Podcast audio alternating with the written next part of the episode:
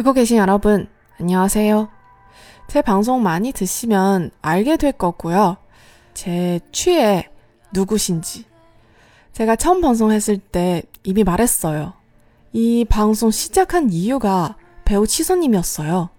그러니까 항상 우리 오빠 새로운 드라마 기다리고 있어요.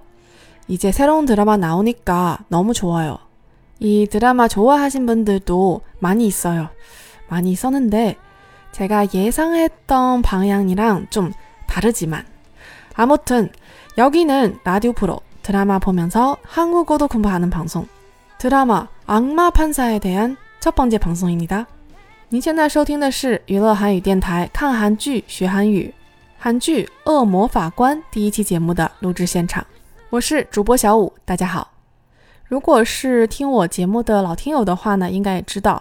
演员池诚可以说是永远坐在我男神宝座上的那一位。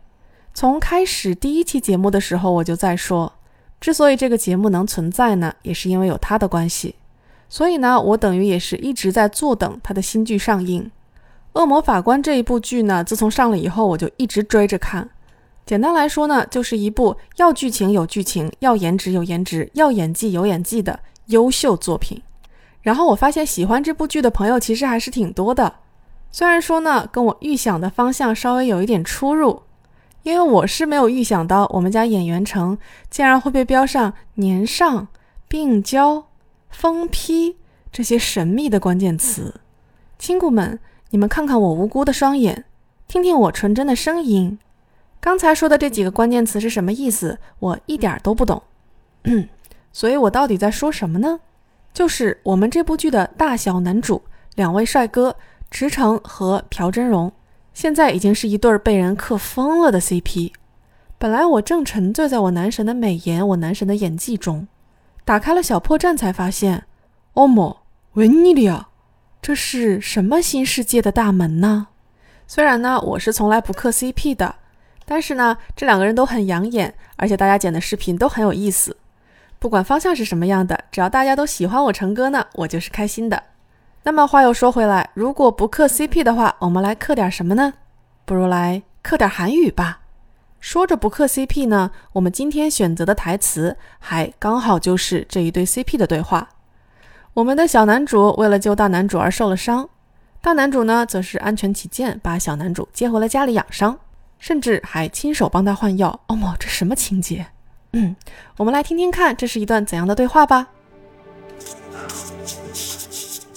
이건뭐지아철없던시절에한겁니다의외인데꼰대입니까뭐 지맘대로남판단하는거꼰대들의특징이죠大男主在给小男主换药的时候呢，看到后背上有一个纹身，于是就问他说：“一个母鸡， 这什么呀？”啊，철없던시절에한겁니다啊，不懂事儿的时候弄的。의외인 데， 有点意外啊。꼰대입니 까？ 你是老顽固吗？뭐什么？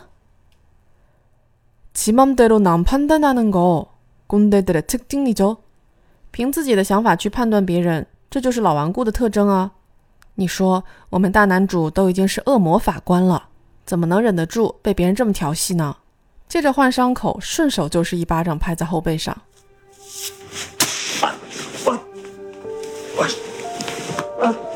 진짜어린애들의특징이지엄살부리는거뭐엄살大家如果是看剧里面的视频的话呢，这一巴掌下去，朴正荣的后背就红了。于是他很自然的说：“진짜 파， 好疼啊！”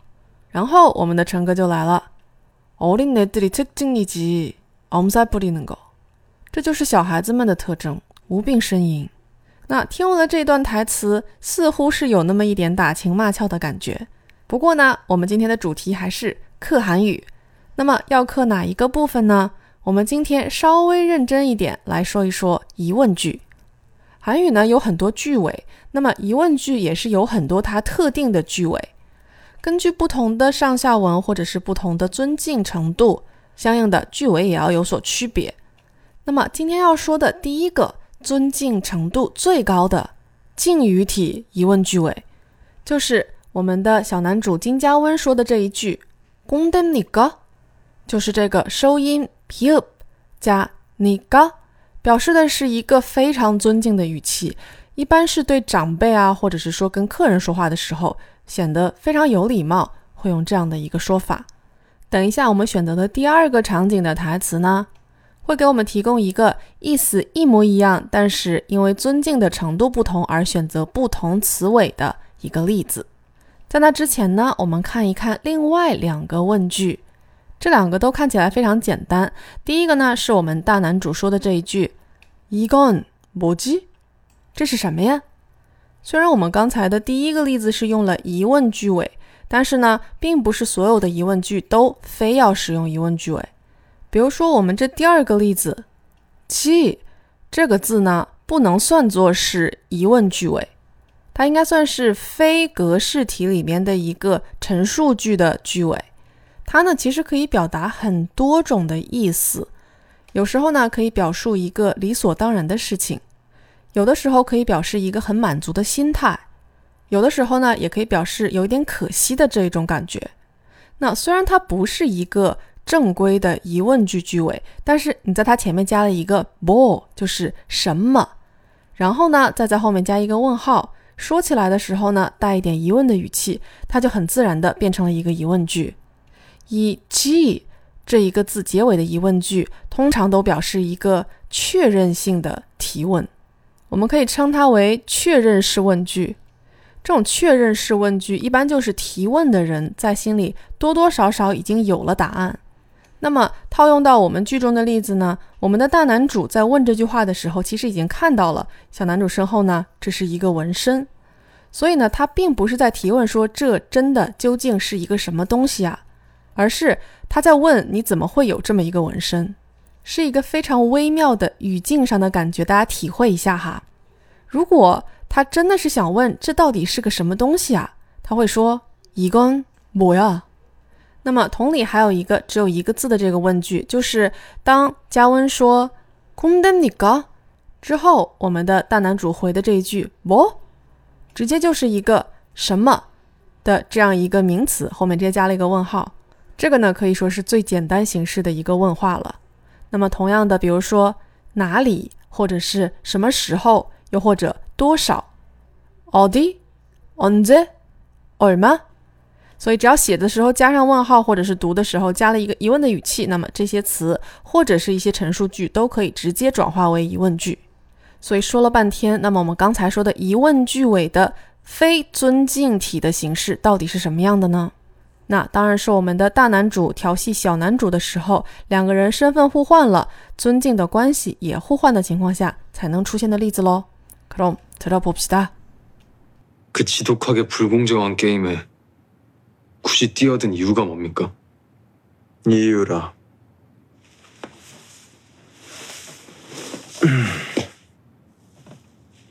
이유가 꼭 있어야 되나? 뭔가 바로잡고 싶은 거라도 있는 겁니까? 후회하는 거라든지.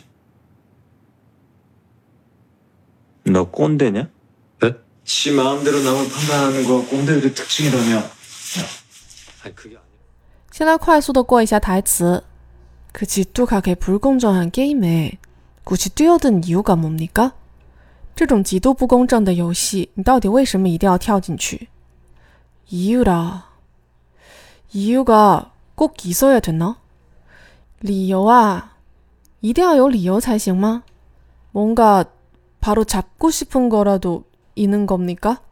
是有什么想要马上抓住的东西吗？후회하는 거라든지， 又或者是有什么后悔的事情？너 꼰대냐? 你是老顽固吗? 네? 什么?지 마음대로 남을 판단하는 거 꼰대들의 특징이라며. 你不是说按照自己的想法去判断别人是老顽固们的特征吗？好，那到此为止，我们的大男主终于把这口气争回来了。 那么来看一下这一段对话里面的几个问句。有们小男主的所有问话都是用了敬语体的疑问句尾，比如说这个이유가뭡니 까？ 理由是什么？或者是这个什么什么거라도있는겁니 까？ 就是是有什么什么吗？在第一段台词里面已经详细的说过了，所以我就不重复了。 我们重点来关注一下大男主的这两个问话。이유가꼭있어야되 나？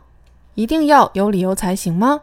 这个되나是在这个되되다这个动词的词根后面加了一个那。这个那是格式题里面的准评接疑问句尾。听起来很复杂，但是准评接其实就是一个长辈对小辈， 或者是说上级对下级说话时候用的一个尊敬的程度。那么他们两个是上下级的关系，所以很自然的，我们的法官上司就对他的法官下属用了这个字。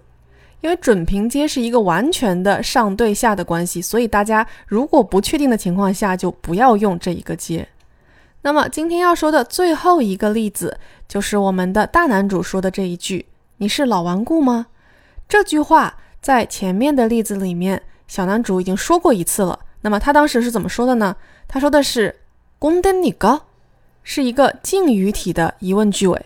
而我们大男主在说这句话的时候，说的是“너 꼰대 냐”， 用了“냐”这个句尾。这个疑问句尾呢是基本接。大家不知道还记不记得我很久以前说过的这个基本接？